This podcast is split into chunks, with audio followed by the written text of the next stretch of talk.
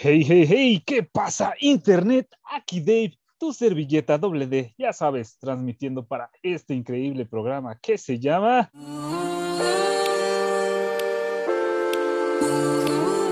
¡Hey! Solo soy David. Marte te llama. Pero antes de comenzar con el tema que la verdad está bastante jugosón, déjame presentarte a un increíble emprendedor, un visionario, una de las personas más centradas y comprometidas en la vida. Y la verdad es alguien a quien yo admiro mucho. Eh, pero sobre todo, la verdad es que es un ser humano increíble. Así que les presento al poderosísimo Erwin Montalvo.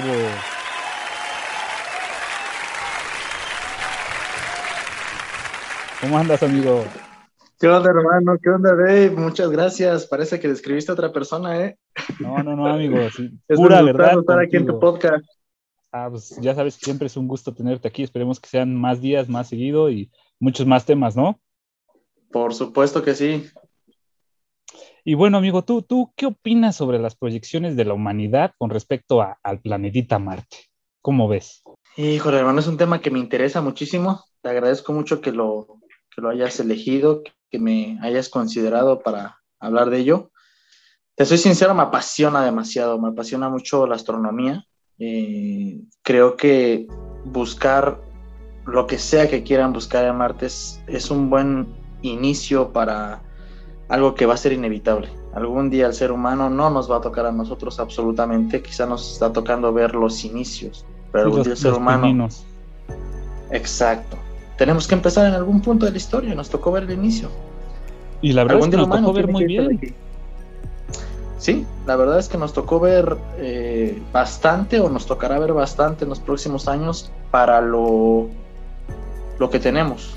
Digo, a las generaciones dentro de 100 años les tocará ver cosas impresionantes que tal vez no imaginamos, pero nos tocó ver un buen inicio. Digo, esto empezó en los 50, 60, pero ahorita en, en esta década se va a descolgar. Sí, la, verdad es que mira, por lo que yo estuve leyendo, la verdad es que la proyección del famosísimo Elon Musk, mi tío, por supuesto, mi tío Elon Musk, este, él dice que llegamos a Marte para 2024 con suerte y seguro garantizado 20 mil, digo 2026, 20 mil, 2026, amigo. Elon Musk es un, es un soñador, es un emprendedor impresionante, ha, ha marcado pautas en muchas eh, industrias modernas, pero también creo que es demasiado arriesgado lo que comenta. Creo que al final, entre los años que se han perdido por pandemia y el desarrollo de tecnologías, etcétera, mm, yo diría que el 2030, pero es algo que está, está a la vuelta del O sea, tú le echas cuatro años más, ¿no? Yo le echo cuatro años más. Hay muchas cosas que creo que las están llevando por por un exceso de motivación. No dudo, las capacidades son, son equipos impresionantes de ingeniería avanzada, pero siempre algo sucede. Ya ves el telescopio James Webb que se acaba de lanzar hace, hace algunas semanas. Estaba proyectado para, no sé, 10 años y terminó tardándose muchísimo más. Sí, pero sabes que creo que estamos, quizás estamos olvidando que la tecnología se duplica, se multiplica sola cómo vimos la evolución de los celulares, ¿no? Antes era una pantallita y ahorita ya todo es touch digital, Bluetooth, Wi-Fi. En cuestión de unos años, eso significa que conforme la tecnología que tenemos nosotros, la velocidad de, crecimiento se va a multiplicar por 2, por 6, por 4, por muchísimo más.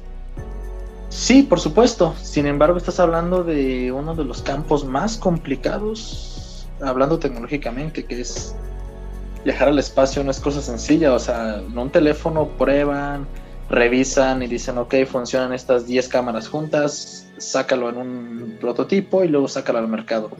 Acá hablas hasta de vidas humanas, hablas de, de, algo muy complicado en donde prácticamente no debe existir fallas. Y es algo que puede hacer que un error pequeño hace que retrases todo el proyecto. Lo sé, lo sé, amigo, y va a sonar cruel de mi parte, pero la verdad es que creo que la humanidad ahora está dispuesta a sacrificar o sacrificarse, por así decirlo, vidas, como tú lo mencionas, por ese progreso.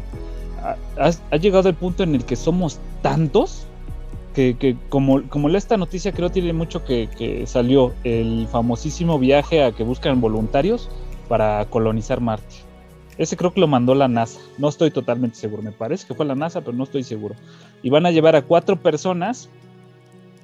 Primer, la primera prueba es un año con las condiciones de vivir en Marte. Es decir, que con menos de 200 metros cuadrados de espacio, sin ventanas y comiendo ese año comida espacial.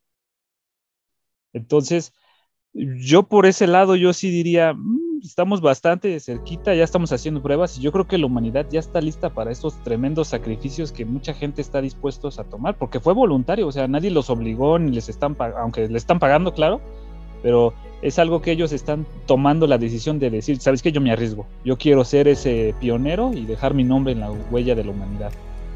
Por supuesto, yo creo que el precio, inclusive hasta si es tu vida, es eh, considerable, o sea, es, algo que mucha gente está dispuesta a pagar por, hacer historia, por ver algo eh, completamente nuevo. muchas personas critican por qué se quiere ir a Marte si la Tierra lo tiene todo. Yo no, no creo que sea realmente la idea de quienes están llevando esto adelante, que colonicemos el planeta para vivir en él.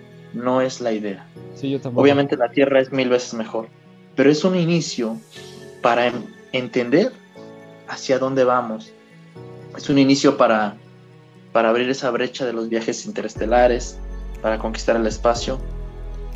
Alguna vez, hace muchos años, alguien tuvo que aventurarse en una lancha.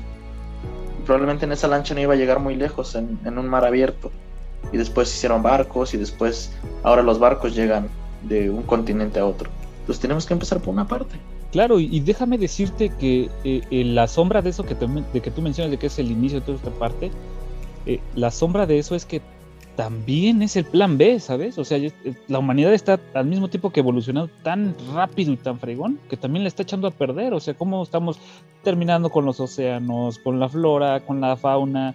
Entonces, eh, secretamente y bajo el agua, pues es un plan B, amigo. Así de, ¿sabes qué? Pues destruimos esto que teníamos, a ver si podemos este, mantener esto que creamos, ¿no? Claro, el ser humano también en su búsqueda de.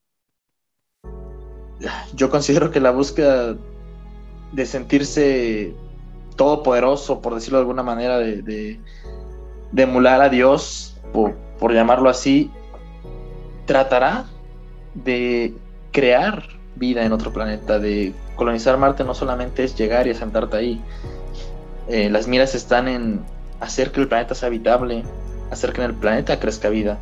Y obviamente ese es un proyecto también que no nos va a tocar ver. Sí, no, no creo. No importa cuánto vivas, pero en algún punto puede que sea posible. Puede que exista la tecnología y los métodos para que eso sea posible, pero tiene que empezarse desde algún lado. Si no lo hacemos hoy, si no empezamos a, observar y analizar las piedras que hay allá, nunca, nunca habremos dado el primer paso. Sí, no, y los descubrimientos que están por venir, la verdad es que sí, sí es algo que, que se antoja, pero que quizás cabe a la pregunta, ¿tú ¿Irías a la experiencia Marte te llama? O sea, ¿te irías a vivir acá al granito rojo? En algún momento de fusividad lo pensé cuando recién empezaba a leer sobre estas noticias, cuando recién empezaba a descubrir esto.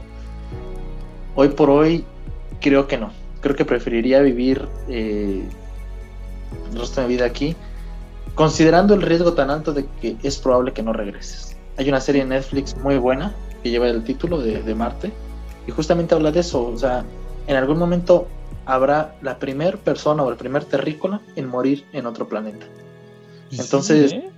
Y es un riesgo que ahorita no se menciona tanto hasta que empiecen con los viajes, con las pruebas, pero va a suceder, en algún momento va a suceder, porque las condiciones allá no son en absoluto ni siquiera como se ven en las películas, es mucho más complicado y en algún momento va a pasar. Sí, es, un planeta bonito, pero cruel. Diría yo que rudo. La verdad es que las películas hacen un muy buen ejercicio como para que tú un poco entiendas la complejidad de que es estar ahí. O sea, no nada más es, ah, llego, me bajo los pantalones y ya estoy. La verdad es que me temo que no es así de sencillo.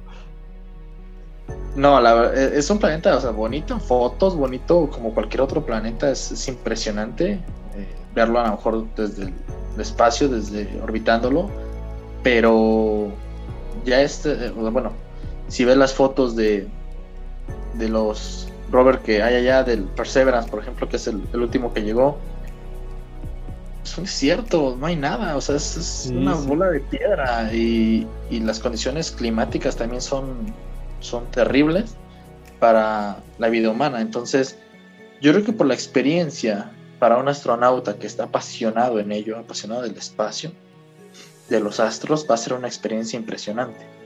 Pero ya estar allá más de, no sé, quiero pensar unos meses, va a pesar muchísimo. Y el problema es que no será tan sencillo ir y venir.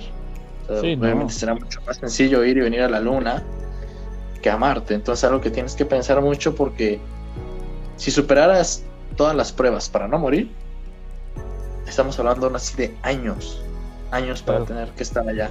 O sea, es un viaje de aproximadamente 6-7 meses de ida y 6-7 meses de vuelta. Allá te echaste más de un año y el tiempo que vas a estar allá. Entonces, no es sencillo. Y, no solo es eso, es como tú lo mencionas, es, es, gente que va dispuesta a vivir la experiencia astronómica, ¿no?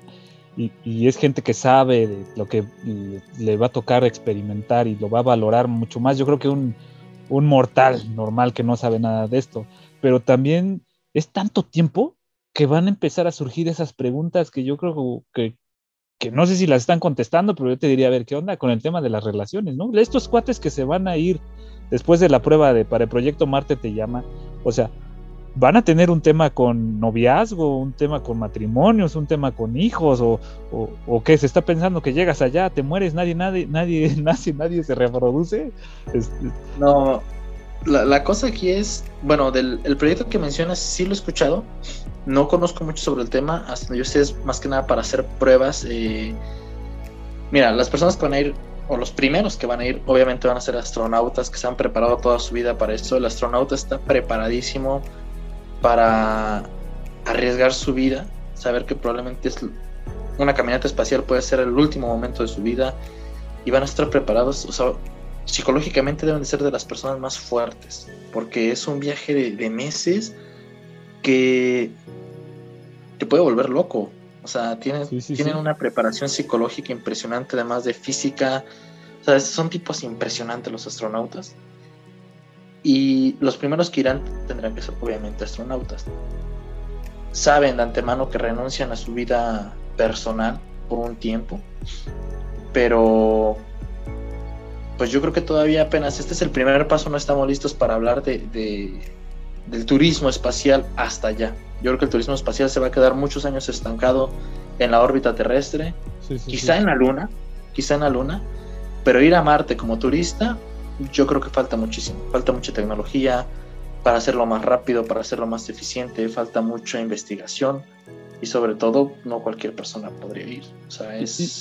y, yo sabes qué te diría que también le hace falta mucho crecimiento al, tema de, que obviamente se desarrollan nuevas enfermedades y que ya se sabe que, cuestiones de, de, salud con respecto de los astronautas, que ya son gente que está en la estación lunar, bueno, en la estación espacial, perdón, que saben que hay, eh, hay atrofia muscular, ¿no? Que hay deterioro, deterioro, deterioro, hijo, deterioro, deterioro del esqueleto, amigo.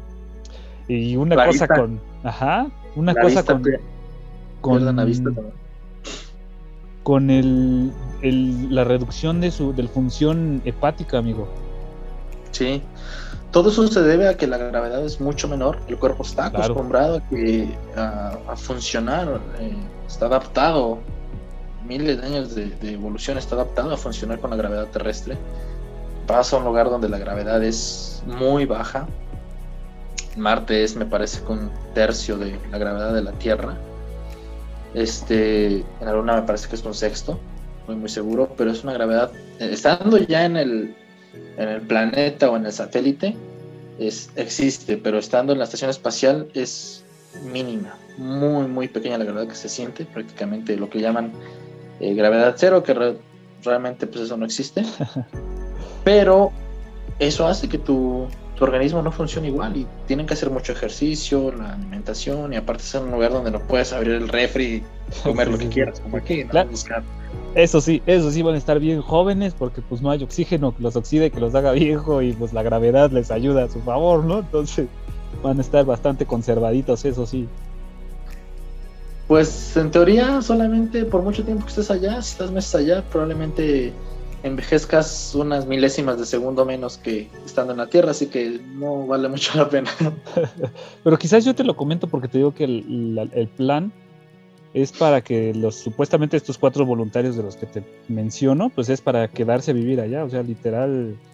No estoy seguro de la veracidad de ese tema, porque también mencionaba que podía ser astronauta sin serlo, ¿no? Te estaban buscando gente de 30, 35 años que simplemente no tuvieran alguna enfermedad, de apegos este, planetarios, por así decirlo, y que se ajustaran a la dieta, ¿no? Entonces yo creo que, honestamente no sé si esas personas van a llegar, pero pues la tirada, como dices tú, aunque es de investigación, pues mucha gente va a tener miras a, pues, la vida por allá, ¿no? Mucha gente que no tiene apego al planeta, mucha gente que no tiene familia, que, que no le interesa el sabor de las tortillas ni el sazón de la abuela, entonces se van a querer ir para allá. Híjole, es, un tema que veo un poco complicado. Yo creo que es más que nada son especulaciones que se han ido haciendo pues en torno al tema. Lo de los voluntarios que dices, yo lo veo más como un tema de investigación. ¿Por qué no pones astronautas profesionales? Porque realmente quieres saber cómo se adaptaría una persona, entre comillas, normal a un ambiente tan hostil. El astronauta sabes que obviamente tendrá que adaptarse, o sea, está entrenado para eso y aún así es complicado. Pero igual la permanencia no creo que sea una opción durante mucho tiempo.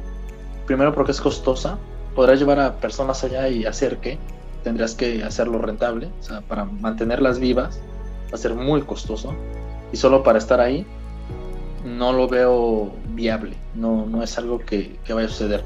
Lo que sí empezarán a hacer eh, colonias, algunas construcciones para empezar a hacer una colonia un poquito más grande y que se puedan hacer, empezar a hacer trabajos. Pero lo más seguro es que se van a empezar a rotar, que la gente se va a rotar. Quizá pueda estar allá, no sé, un par de años y tengas que volver, también por salud, porque si no, eh, no, no, no estamos, no podríamos acostumbrarnos a pasar el resto de tu vida allá, a menos que el resto de tu vida fueran dos años. Entonces, igual difícil, ¿no? Sí, claro, entiendo, entiendo lo que dices, aunque yo supongo que este tema de investigación pues prácticamente es hacer lana, hacer billullo, o sea, yo quiero investigar para ver si hay algún material precioso para poder, este, entonces con eso prácticamente pues pagas la estancia, ¿no? Entre comillas y, sabiendo que las organizaciones lo que buscan es el lucro y entonces pues el mínimo que necesites para vivir, no, reduces bastante el, el costo, ¿no? Pero como bien dices, sí, sí es sí es bastante, eh, pues carito mantener a alguien allá, pero no lo veo tan, tan difícil. ¿eh? Aquí también es, es, un tema interesante. ¿eh? Aquí, como, como suele decirse, hay gato encerrado. O sea, la SpaceX, que es la empresa que está liderando en estos momentos sobre, sobre Blue Origin o, o Virgin o algunas otras empresas, inclusive sobre empresas públicas como la NASA que están trabajando en conjunto, o la ESA, instituciones más que empresas. Eh, algo estarán buscando o están buscando que nosotros todavía no, pues no lo vemos como tal. Es tanta la inversión que se hace que no creo que lo haga Musk simplemente por ser el primero en hacer un viaje interplanetario o por, por tener ese orgullo, vaya, por tener esa medalla por pasar a la historia, no creo que gastaría tanta plata simplemente porque digan él fue el primero. Algo, obviamente. Que lo hizo con su cochecito en órbita, ¿eh? Nomás lo pongo ahí en el pin, así yo quise poner mi nombre ahí, pum, ahí lo dejé. Ahí está el primero. para, mí, para mí eso fue más que nada marketing para que SpaceX empezara a levantar. Y SpaceX...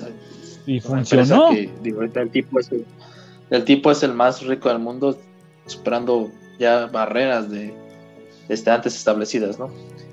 Pero considero que todavía hay algo ahí que no hemos visto, digamos, los, la, gente común en qué quieran hacer y yo le voy más a utilizar la luna como una base. No entiendo todavía para qué, pero algo tienen entre manos. Hay algo que todavía iremos viendo. Casi creo que, como dijiste, dos cosas. Es eh, minar algún, algún recurso, algún, algún, algún mineral. O bien este me llama mucho la atención toda la, red de Starlink, de toda la red que ha hecho de satélites para proveer internet. Entonces el tipo no da paso sin guarache. O sea, no es que él quiera ser el primero en colonizar Marte, algo han visto, algo saben y algo, obviamente de algún lugar van a recuperar todo lo invertido.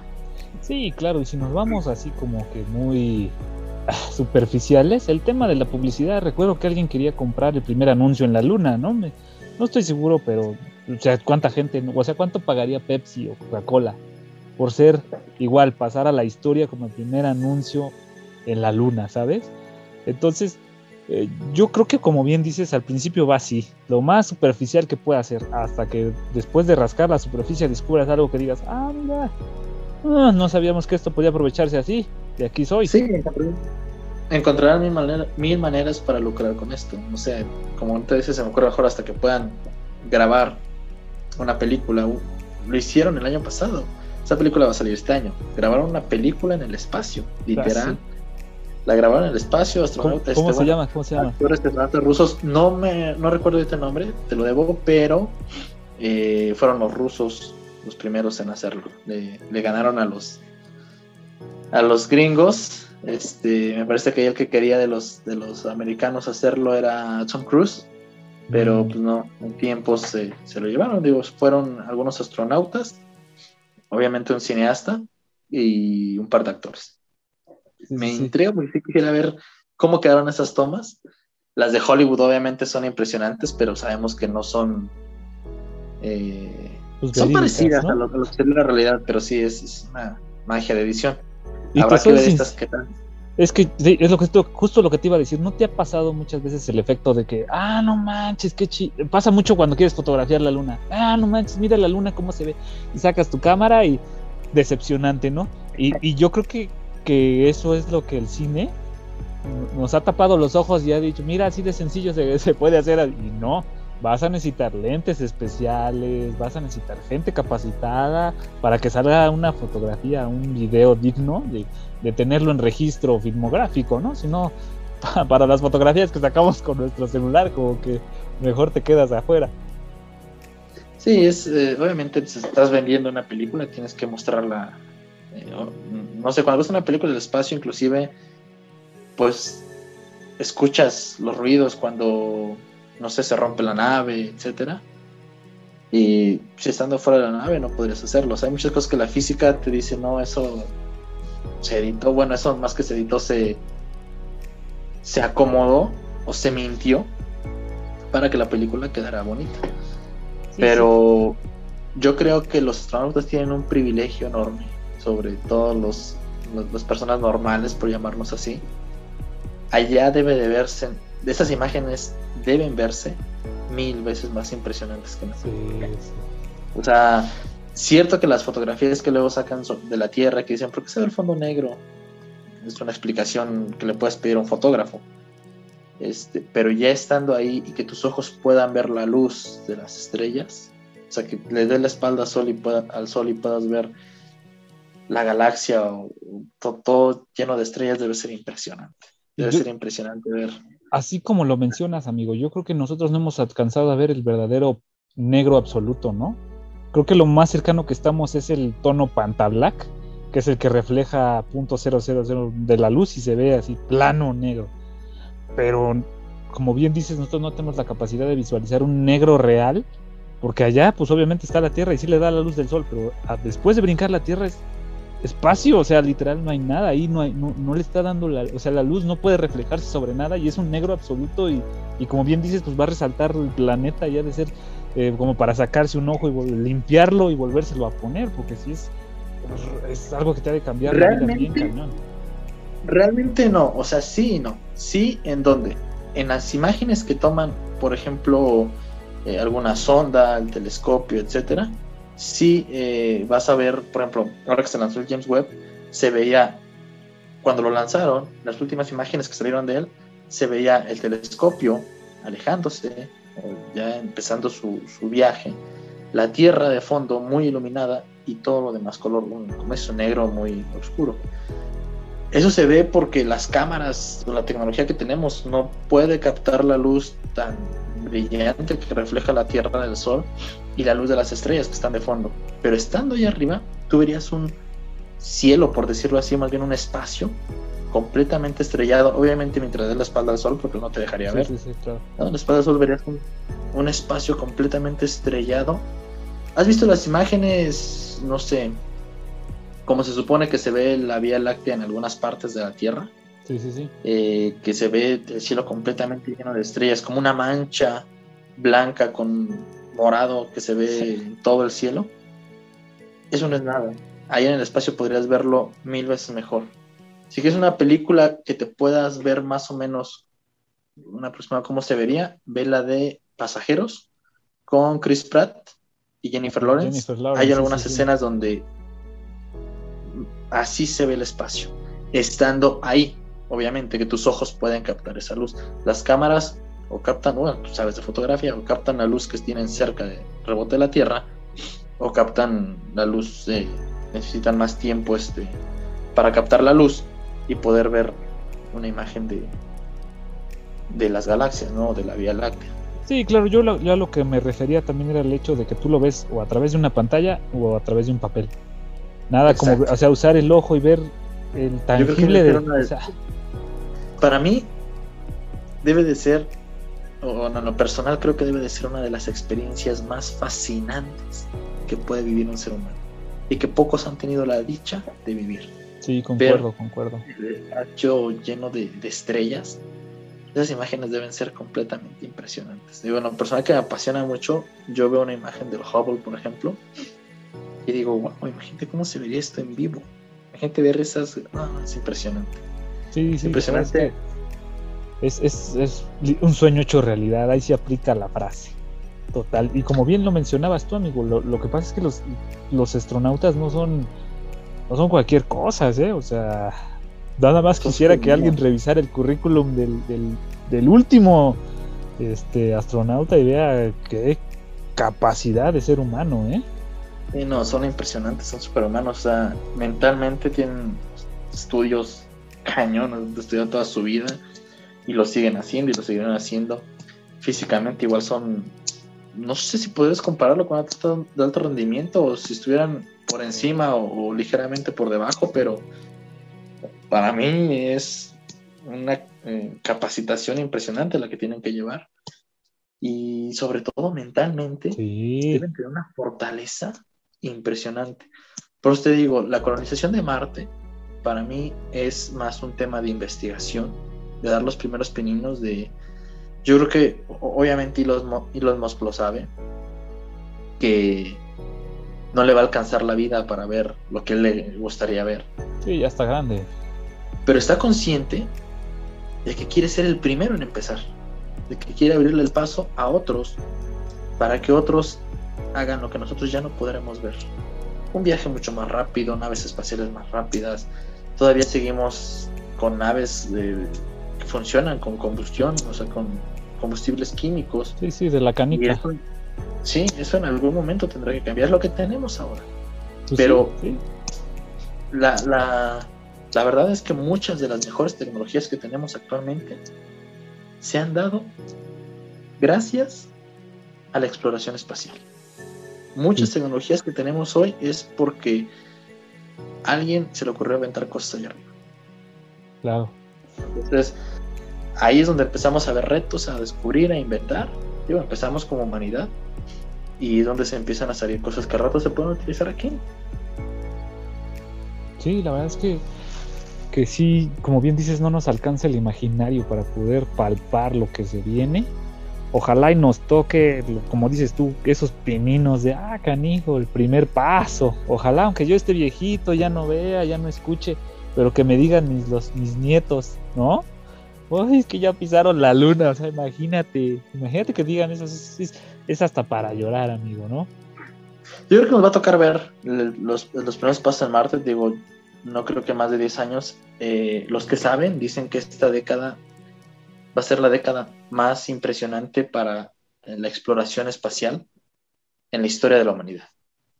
Empezamos, se envió el telescopio más potente que, que, existe ahorita, estamos esperando unos meses para que se calibre, llegue, llegue a su órbita, lo calibren, se calibre y pueda empezar a trabajar. Y se van a ver cosas impresionantes. Se van a poder ver, eh, a lo mejor estudiar atmósferas de exoplanetas relativamente cercanos. Y es probable que hasta se pueda descubrir indicios de vida en otros planetas. Los que saben dicen que en esta década es probable que descubramos que existe vida en otros planetas. O sea, es, es, tan aterrador, es tan emocionante, es impresionante, es, es, ah, es tan excitante saber que podemos ser testigos de esa parte de la historia. Y de ahí a Guerra de los Mundos, amigo. Yo creo que estamos muy lejos todavía de esa, de esa ficción. Eh, no sé, me gusta pensar que sí, yo soy creyente absoluto de que hay vida en otros planetas. el universo es tan inmenso, es tan, tan, inmenso que sería un desperdicio de espacio, de materia. De, pues actividad, ¿no? También como de, la misma expansión del universo, como que para qué, si nada más es para una sola humanidad, como que un solo sistema vivo, como que no tiene mucho sentido. Sin embargo, creo también que es muy probable que para el tiempo que lleva el universo existiendo y todo lo que tarda en, formarse un planeta, un sistema este, planetario, formarse vida, es difícil que haya una civilización que pueda acercarse a otra. Estamos tan lejos que nuestra mente no nos da. O sea, Marte realmente no está tan lejos. Marte está a unos minutos. Sí, no te lo dijiste a, meses, ¿no? También a meses de nuestro tiempo. A meses en una nave espacial. Sí, claro. pero estamos a minutos luz de ellos, o sea, unos cuantos minutos luz.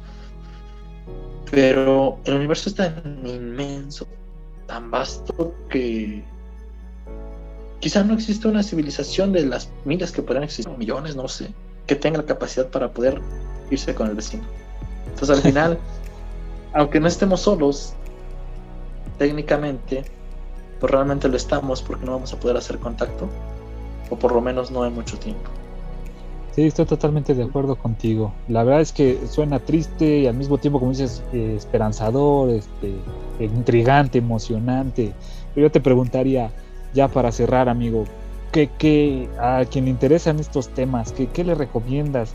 Desde que inicie con una película, que se lea algún libro, que se vea un documental, ¿qué, qué puede hacer como para que se apasione igual o para que entiendan esta complejidad de la situación que, se está llegando tan pronto y al mismo tiempo tan tardío, pero como para inundarlos y decirles, no, pues échale un lapicito aquí y maravíllate con nosotros.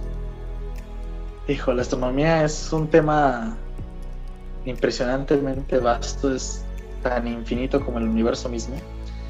Pero quien quiere empezar con esto, lo ideal sería primero que se enamore a través de la, de la, vista, porque creo que la astronomía en parte igual es, es mucho eso, es ver, o sea, al final, ¿de qué se trata la astronomía? De, mirar al cielo y ver qué encuentras, ¿no? De ver estrellas, de ver galaxias. Entonces, que se enamoren de ello viendo documentales, en Netflix hay varios, este, películas inclusive. Eh, Rescate a Marte, por ejemplo, es una película entretenida eh, que habla sobre el tema justamente de la colonización de Marte con un toque hollywoodense, claro, es con Matt Damon. Sí, sí, sí, pero hay, una, hay una buena serie también, me parece que se llama así, Mars, en Netflix, que ya lo toca un poquito más eh, científico. Es una serie que igual meten clips de científicos, meten muchos clips de Elon Musk, cómo está haciendo el proceso, cómo, cómo va desarrollando las naves, cómo va trabajando con su equipo, cómo van haciendo las pruebas, etcétera. O sea, ves una parte actuada y los actores llegando al planeta, etcétera, y después ves una parte de cómo tuvieron que trabajar ya, o sea, real. Eh, son videos grabados en este en las instalaciones de SpaceX para llegar justamente a ese punto actuado, ¿no? El punto de los de los actores. Sí, una experiencia Eh, como que. Hay muchos canales de YouTube, de YouTube, muchísimos. Robot de Platón, para pueden empezar con ese, que habla mucho sobre estos temas. Este, Cosmos, hay uno que se llama Cosmos con K.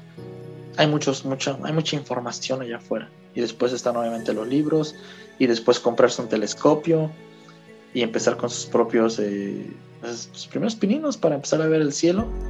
Y de ahí te metes en un mundo que no vas a querer salir nunca.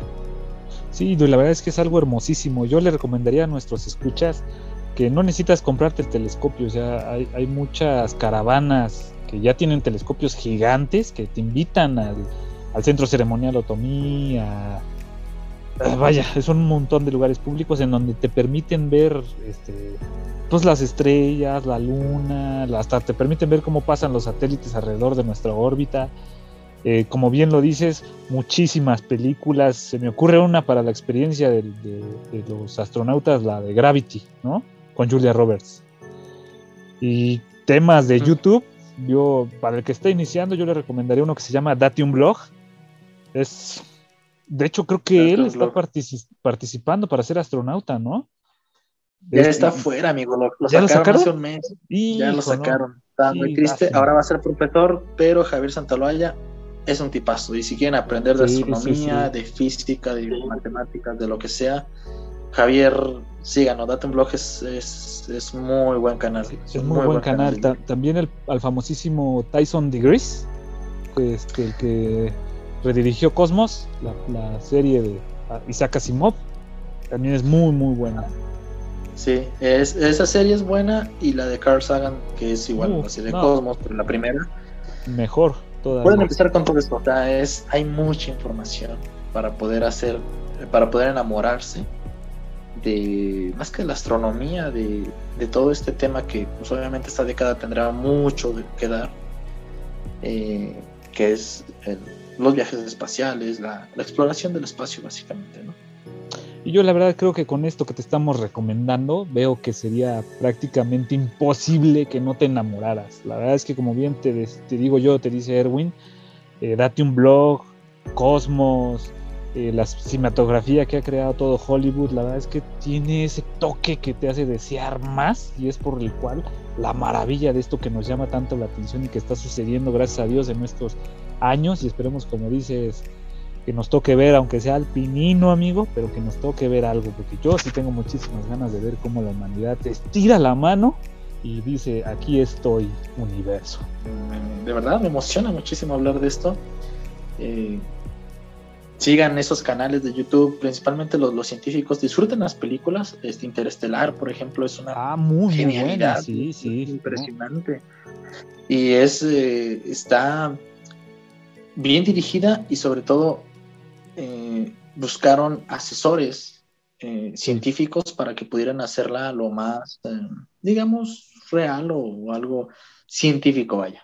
Sí, algo fidedigno, ¿no? Disfruten las películas, pero también, claro, también es importante que lo vean desde el lado de la ciencia, sin, sin quitarlo, quitándole un poco lo hollywoodense.